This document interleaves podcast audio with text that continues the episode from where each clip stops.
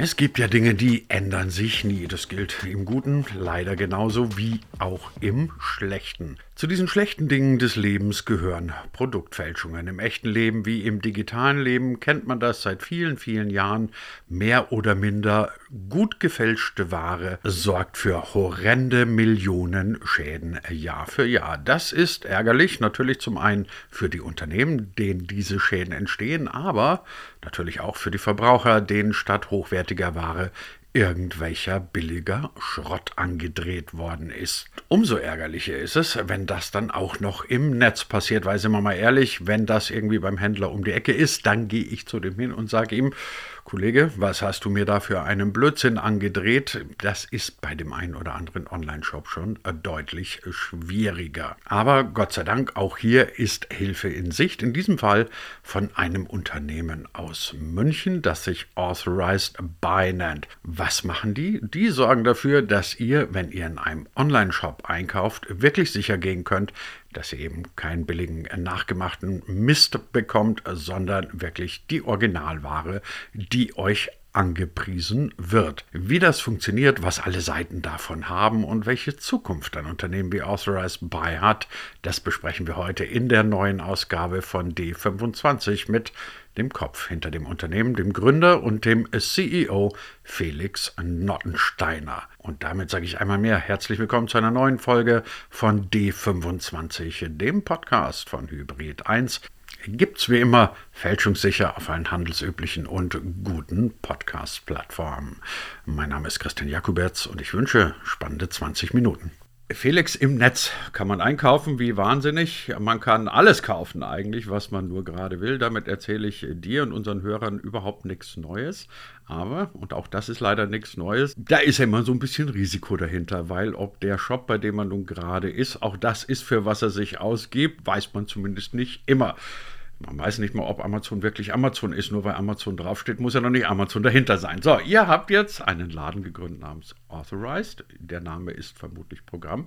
Sag uns trotzdem ganz kurz mal, was macht ihr bei Authorized? Also erstmal ganz herzlichen Dank, Christian, für die Einladung. Freut mich, dass ich da sein darf. Was machen wir bei Authorized? Was ist Authorized? Nun, neben einem Zungenbrecher ist es erstmal allen voran ein ähm, Instrument zum Schutz der Verbraucher, wohl am einfachsten erklärt. Denn was tun wir oder was tut die Plattform? Nun, wir geben Markenherstellern aller Branchen, aller Couleur die Möglichkeit, ihre vertrauenswürdigen, autorisierten Handelspartner im Onlinehandel kenntlich zu machen. Und zwar so kenntlich zu machen, dass es der Verbraucher eben auch direkt ähm, identifizieren kann. Angenommen, ich wäre jetzt ein schlechter Mensch, baue irgendeinen Fake-Shop und klebe mir da irgendein Siegel drauf, auf dem draufsteht Trusted, Authorized. Äh, du kannst mir vertrauen. Wie kann ich als Verbraucher unterscheiden, dass dein Siegel ein gutes, echtes Siegel ist und mein Fake-Siegel ist halt einfach eine billige Pixelschubserei. Tatsächlich ist es so, dass wir sehr, sehr viele Verifizierungsmöglichkeiten für den Verbraucher in die Siegel eingebaut haben. Das ist zum einen das aktuelle Datum, das ist zum anderen ähm, auch die URL, auf, die man sich, äh, auf der man sich als Verbraucher eben gerade äh, befindet. Und zudem ähm, hängt an jedem Siegel auch ein geschütztes Zertifikat an, das eben nicht zu fälschen ist. Das heißt, man muss sehr wohl darauf abstellen, dass die Verbraucher wissen, wie man mit einem Siegel umgeht, wie man es verifiziert, wie man sozusagen ähm, es haptisch prüft. Da, ähm, ähm du hattest gerade einen Namen genannt, ähm, Trusted Jobs beispielsweise, ist ja da ein, ein, ein, großer Player im Markt, der einen hervorragenden Job macht, allerdings in einem völlig anderen Kontext, ähm, denn Trusted Jobs ja ähm, überprüft die allgemeinen Geschäftsbedingungen und Datenschutzerklärungen und viele andere Punkte. Wir stellen eben auf die tatsächlich vorliegende Autorisierung eines Markenherstellers ab und dokumentieren die mit unserem Siegel. Das musst du mir noch mal kurz erklären. Also die Autorisierung eines Markenherstellers heißt das dann, dass meine Nike-Sneaker, die ich mir in irgendeinem Shop kaufe, dann auch tatsächlich von Nike oder Adidas oder wem auch immer sind? Und vor allem, wie könnt ihr das überprüfen? Weil, also ich meine, wenn ich einen Shop habe und sagt dir, du lieber Felix, meine Nikes sind alle total echt, Gehst du dann zu mir ins Lager und guckst, ob die auch wirklich alle echt sind? Also eine physische Prüfung am Produkt nehmen wir nicht vor. Wir sind eher ein präventives Instrument. Noch vor dem Kauf bekommst du als Verbraucher von uns eben die Indikation, dass tatsächlich die, ähm, die Autorisierung von der Marke selbst ähm, ausgesprochen wurde. Ähm, wie funktioniert das? Einfach erklärt, ähm, es sind eben zwei Bestandteile. Einmal eben das Siegel mit den ähm, Sicherheitsmerkmalen, wie ich sie gerade beschrieben habe, das allerdings nicht nur ein Bild ist, sondern eben mit einer Funktionalität versehen wurde. Und damit dieses Siegel überhaupt ausgespielt werden kann, haben wir eine Plattform ins Leben ähm, gerufen, die lässt sich wohl am ehesten vergleichen mit LinkedIn. Wir sind so ein bisschen das LinkedIn für Marken und, und Händler und laden hier Marken auf die Plattform ein und natürlich auch Händler auf die Plattform ein mit dem Ziel, ähm, hier die Autorisierung zu erteilen oder eben aus Händlersicht anzufragen. Und dieses ähm, Authorized Partner Siegel, wie wir es entwickelt haben, prüft eben in Echtzeit und mit jedem Seitenaufruf, damit auch mit jedem Besucher, die Voraussetzung, dass der Shop bekannt ist, ähm, grundsätzlich ähm, überprüft worden ist im Rahmen unserer Teilnahmebedingungen auf der Plattform und als ersten Schritt und als darauf folgenden Schritt eben, ob tatsächlich die Autorisierung der Marke ausgesprochen worden ist. Könntest du das in etwa beziffern, wie hoch eigentlich so die Schäden sind oder, oder die Umsätze oder was auch immer, welche Messgröße das ist, die jedes Jahr durch irgendwelche gefakten Produkte entstehen? Weil nach meinem Wissen ist das ja ein gigantischer Schaden, der da immer entsteht. Das ist ganz richtig. Die OECD hat es mal beziffert mit 500 Milliarden Euro pro Jahr. Ähm, Tendenz stark steigend, wobei das Thema Plagiat ja nur ein Thema ist. Unautorisierter Handel ist ein großer Begriff, denn unter unautorisierten Handel fällt ja auch Graumarkt, ähm, Schwarzmarkt, sage ich jetzt mal, also Waren, die, denen man gar nicht vorwerfen möchte, dass sie nicht echt sind, aber dass sie eben Wege ähm, gegangen sind, die ähm, nicht unbedingt im Interesse der Marke und damit auch sehr wahrscheinlich nicht im Interesse der Verbraucher sind. Ähm, beispielsweise elektronische Geräte, die ähm, andere Voraussetzungen in anderen europäischen Ländern erfüllen müssen, etc.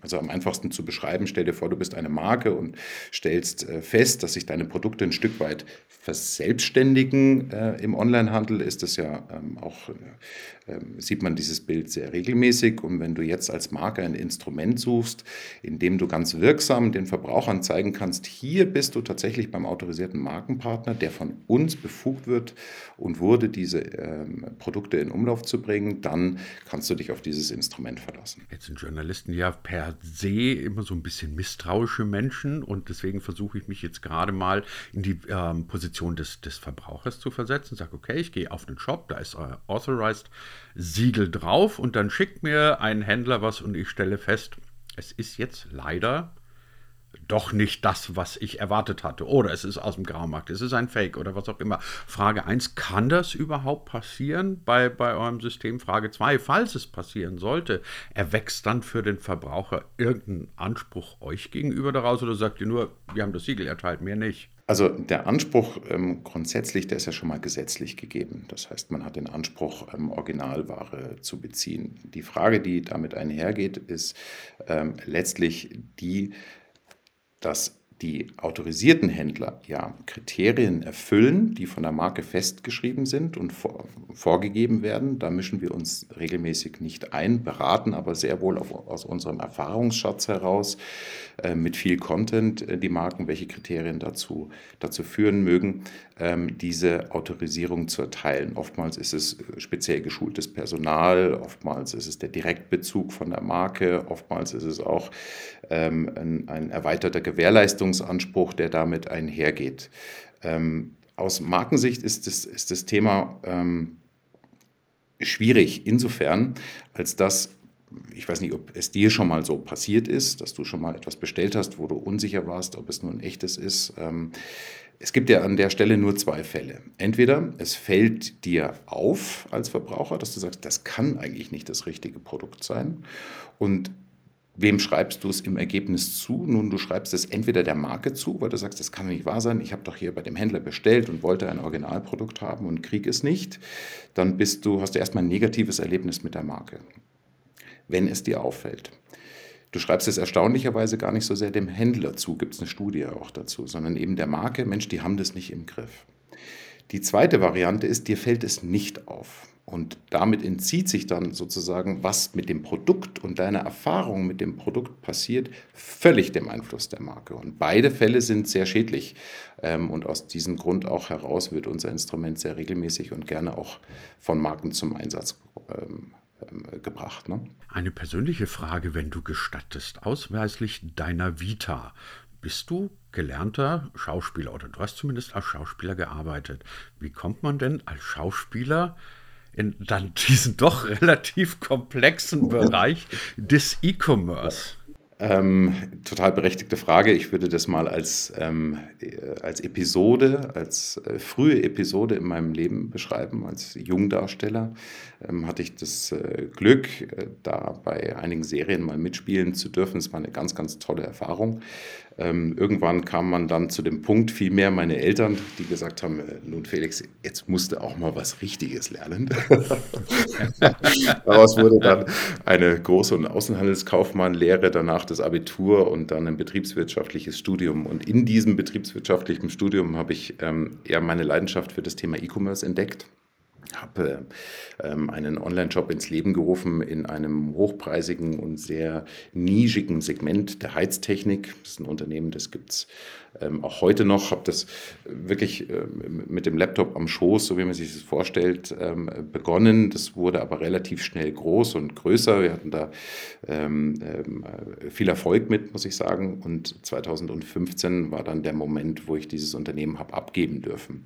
Und in der Zusammenarbeit mit ähm, mit, mit den Markenherstellern, äh, mit denen ich damals zu tun hab, hatte, habe ich ähm, festgestellt, dass es doch mindestens ein gesunder Respekt vor dem Thema E-Commerce ist, der manche Hersteller immer noch sehr ja, mit einer gewissen Unsicherheit sich der Thematik nähern lassen, lässt. Und das kann man ein Stück weit auch verstehen. Ne? Verselbstständigung, die Wahrnehmung der Marke, wie kann ich das steuern, wie kann ich, wie kann ich als Marke darauf Einfluss nehmen. Und das war letztlich eigentlich auch der ja, der Grundgedanke und auch die Geburtsstunde dann von Authorize By, die Überlegung, was kann man denn tun, um Marken dabei zu unterstützen, ähm, ihre autorisierten Händler kenntlich zu machen und zugleich eben auch Sinn und Wert stiften beim Verbraucher. Und das war die Geburtsstunde ähm, von Authorize By. Weil wir gerade von Erfolg sprechen, ihr habt eine Finanzierungsrunde gemacht, habe ich gesehen. Auch die ist erfolgreich gelaufen. Ähm, heißt für euch in der, in der mittelfristigen Strategie, was? Weil man macht ja keine Finanzierungsrunde, wenn man sagt, alles soll so bleiben, wie es ist. Das ist richtig. Wir haben sogar zwei Finanzierungsrunden hinter uns gebracht mittlerweile. Die erste war eine Seed-Finanzierung ähm, durch, äh, durch die TÜV Saarland-Gruppe, ähm, der Vertrauensmarke Nummer eins, glaube ich, im deutschsprachigen Raum, die Marke TÜV als solches. Ähm, das war für uns ein ganz, ähm, ganz ein toller Moment, ähm, muss ich sagen, auch weil es in der Verbraucherwahrnehmung so stark wurde. Die zweite Finanzierungsrunde haben wir tatsächlich in diesem Jahr abgeschlossen, im April mit ähm, einem Unternehmen aus München kommend, ähm, der eBrand Services, einem K Unternehmen, das klassisch aus dem Bereich Brand Protection kommt, heißt also die wertvolle Aufgabe ähm, übernimmt, ähm, nicht autorisierte Händler ähm, zu detektieren, also herauszufinden, wer das ist und sie im idealer, idealerweise zu stoppen. Wir nähern uns, und das ist eben eine sehr, sehr gute Ergänzung aus der anderen Himmelsrichtung, denn wir geben ja sozusagen das Positivsignal ähm, in den Markt durch unser Siegel. Was ist das ähm, Ziel ähm, von Authorized Buy? Nun, das Thema, das wir bedienen, ist ähm, kein klares deutsches Thema, sondern ist ein weltweites, mindestens europäisches Thema. Und ähm, deswegen ist es auch klar, unsere nächsten Schritte sind klar, insofern, als dass wir unsere Lösung auch in den europäischen Markt ausrollen möchten. Ich weiß, der, der Zusammenhang, den ich jetzt konstruiere, der klingt auf den ersten Moment vielleicht ein bisschen gewollt. Trotzdem glaube ich, dass man die Frage stellen kann. Ähm, wir reden ja immer alle über die Pandemie, muss man auch. Hat sich aus deiner Sicht während der Pandemie essentiell was verändert beim Thema E-Commerce? Also hat es einen ähnlichen Schub nochmal gemacht wie beispielsweise bargeldloses Zahlen? Ist es selbstverständlicher geworden? Hat man oder kann man das feststellen, dass inzwischen damit potenziell auch Käuferschichten erreicht worden sind, die vorher gesagt haben, nee, danke, ich gehe dann doch lieber in meiner Fußgängerzone zum Einkaufen? Oder ist es jetzt wieder der Backlash und alles ist wie vorher? Genau das, was du angesprochen hast, ähm, würde ich ähm, blind unterschreiben. Wir ähm, freuen uns über, über Käufergruppen, die sich vorher dem Thema noch entsagt haben, aus welchen Gründen auch immer, ob sie es nur nicht wollten oder nicht gut fanden oder andere Befürchtungen damit einhergingen. Das ist sicher richtig. Dazu muss man sagen, und das ist eben die gefährliche Mischung auch ein Stück weit, ähm, die da, dadurch entsteht. Auf der einen Seite relativ unerfahrene Käufergruppen, auf der anderen Seite ein explodierendes Angebot an, ähm, an Online-Shops, wo heute nicht mehr sehr viel dazugehört, einen erstmal auf den ersten Eindruck zumindest ähm, gut aussehenden Online-Shop zu, zu, zu launchen. Zu etablieren ist was anderes, aber zu launchen. Und es ist mit Sicherheit doch, und das haben wir ganz klar auch gespürt, ähm, ein anderes Bewusstsein bei den Marken entstanden. Nicht? Also wer sich vorher noch, ähm, wer vorher noch E-Commerce für eine zeitliche Erscheinung hielt, in der Hoffnung, es wird dann irgendwann wieder weggehen, dem ist doch jetzt unbedingt auch klar geworden, dass es ein ganz wesentliches ähm, Instrument ist und man sich, ja, dass es Zeit ist, hier Strategien zu entwickeln, wie ich Marke werden kann, wie ich Marke bleiben kann und ähm, da können wir unter Umständen eine, eine gute Rolle mitspielen ne, an der Stelle. Dann lass uns doch dann zum Schluss nochmal deine prophetischen Fähigkeiten ein kleines bisschen bemühen, wenn wir zum, sagen wir, zwei, drei, vier Jahre weiterschauen. Immer vorausgesetzt, es passiert nicht gerade wieder sowas Unvorhergesehenes wie eine kleine Pandemie oder irgendwelche anderen unberechenbaren Dinge. Was denkst du, wo stehen wir beim E-Commerce in Deutschland dann? Ähm, äh, vor allem, was wird oder welchen Stellenwert wird dieses Thema Sicherheit beim Shop und Vertrauen, letztendlich geht es dann darum, einnehmen? Wo werden wir da landen? Was meinst du? Also ich bin der festen Überzeugung, dass Vertrauen schon ein, heute einer der wesentlichen Erfolgsfaktoren im Onlinehandel ist und sich dieser, dieser Einfluss und dieses Bedürfnis nach Vertrauen und Sicherheit weiter ausbauen wird. Da bin ich ganz sicher. Ich möchte nicht von Trends sprechen, weil ich glaube, dafür ist es zu früh, aber Tendenzen äh, mit auch von Markenherstellern, die ähm, sagen, Mensch, warum verkaufen wir eigentlich nicht selber online? Dem, den sogenannten Trend des D2C, also Direct to Consumer den ich erstmal nachvollziehen kann, aber ähm, darum fast bitten muss und möchte, ähm, äh, da die Tragweite dieser Entscheidung ähm, auch vollumfänglich einmal zu betrachten. Denn wie gesagt, einen Online-Shop zu, zu launchen ist nicht das Thema, ihn zu betreiben, ihn zu etablieren, das ist das Thema. Und dabei auf die Unterstützung ähm, autorisierter Händler in der Zusammenarbeit, in deren Sichtbarkeit, in dem, was die für die Marke getan haben und auch tun werden, zu verzichten, halte ich für ein großes Risiko. Deswegen kann ich nur werben für einen aus meiner Sicht viel sinnvolleren Ansatz des T2C, also Together to Consumer, wo der, die Marke selbst ähm, in einer sinnvollen und partnerschaftlichen Art und Weise gemeinsam mit sehr professionellen, autorisierten Händlern arbeitet. Das würde ich mir sehr wünschen und ich glaube, wird es auch hingehen. Ja, also liebe Hörer von D25, Einkaufen im Netz ist und wird, noch zunehmend mehr, eine Sache des Vertrauens und wie man dieses Vertrauen in Händler, in Marken und in Produkte steigern kann und wie man das heute schon macht, das haben wir heute besprochen mit dem Gründer und CEO von Authorized Buy, nämlich mit Felix Nattensteiner. Felix, ganz herzlichen Dank dafür. Christian, hat mir Spaß gemacht. Vielen Dank. Danke für die Einladung nochmal.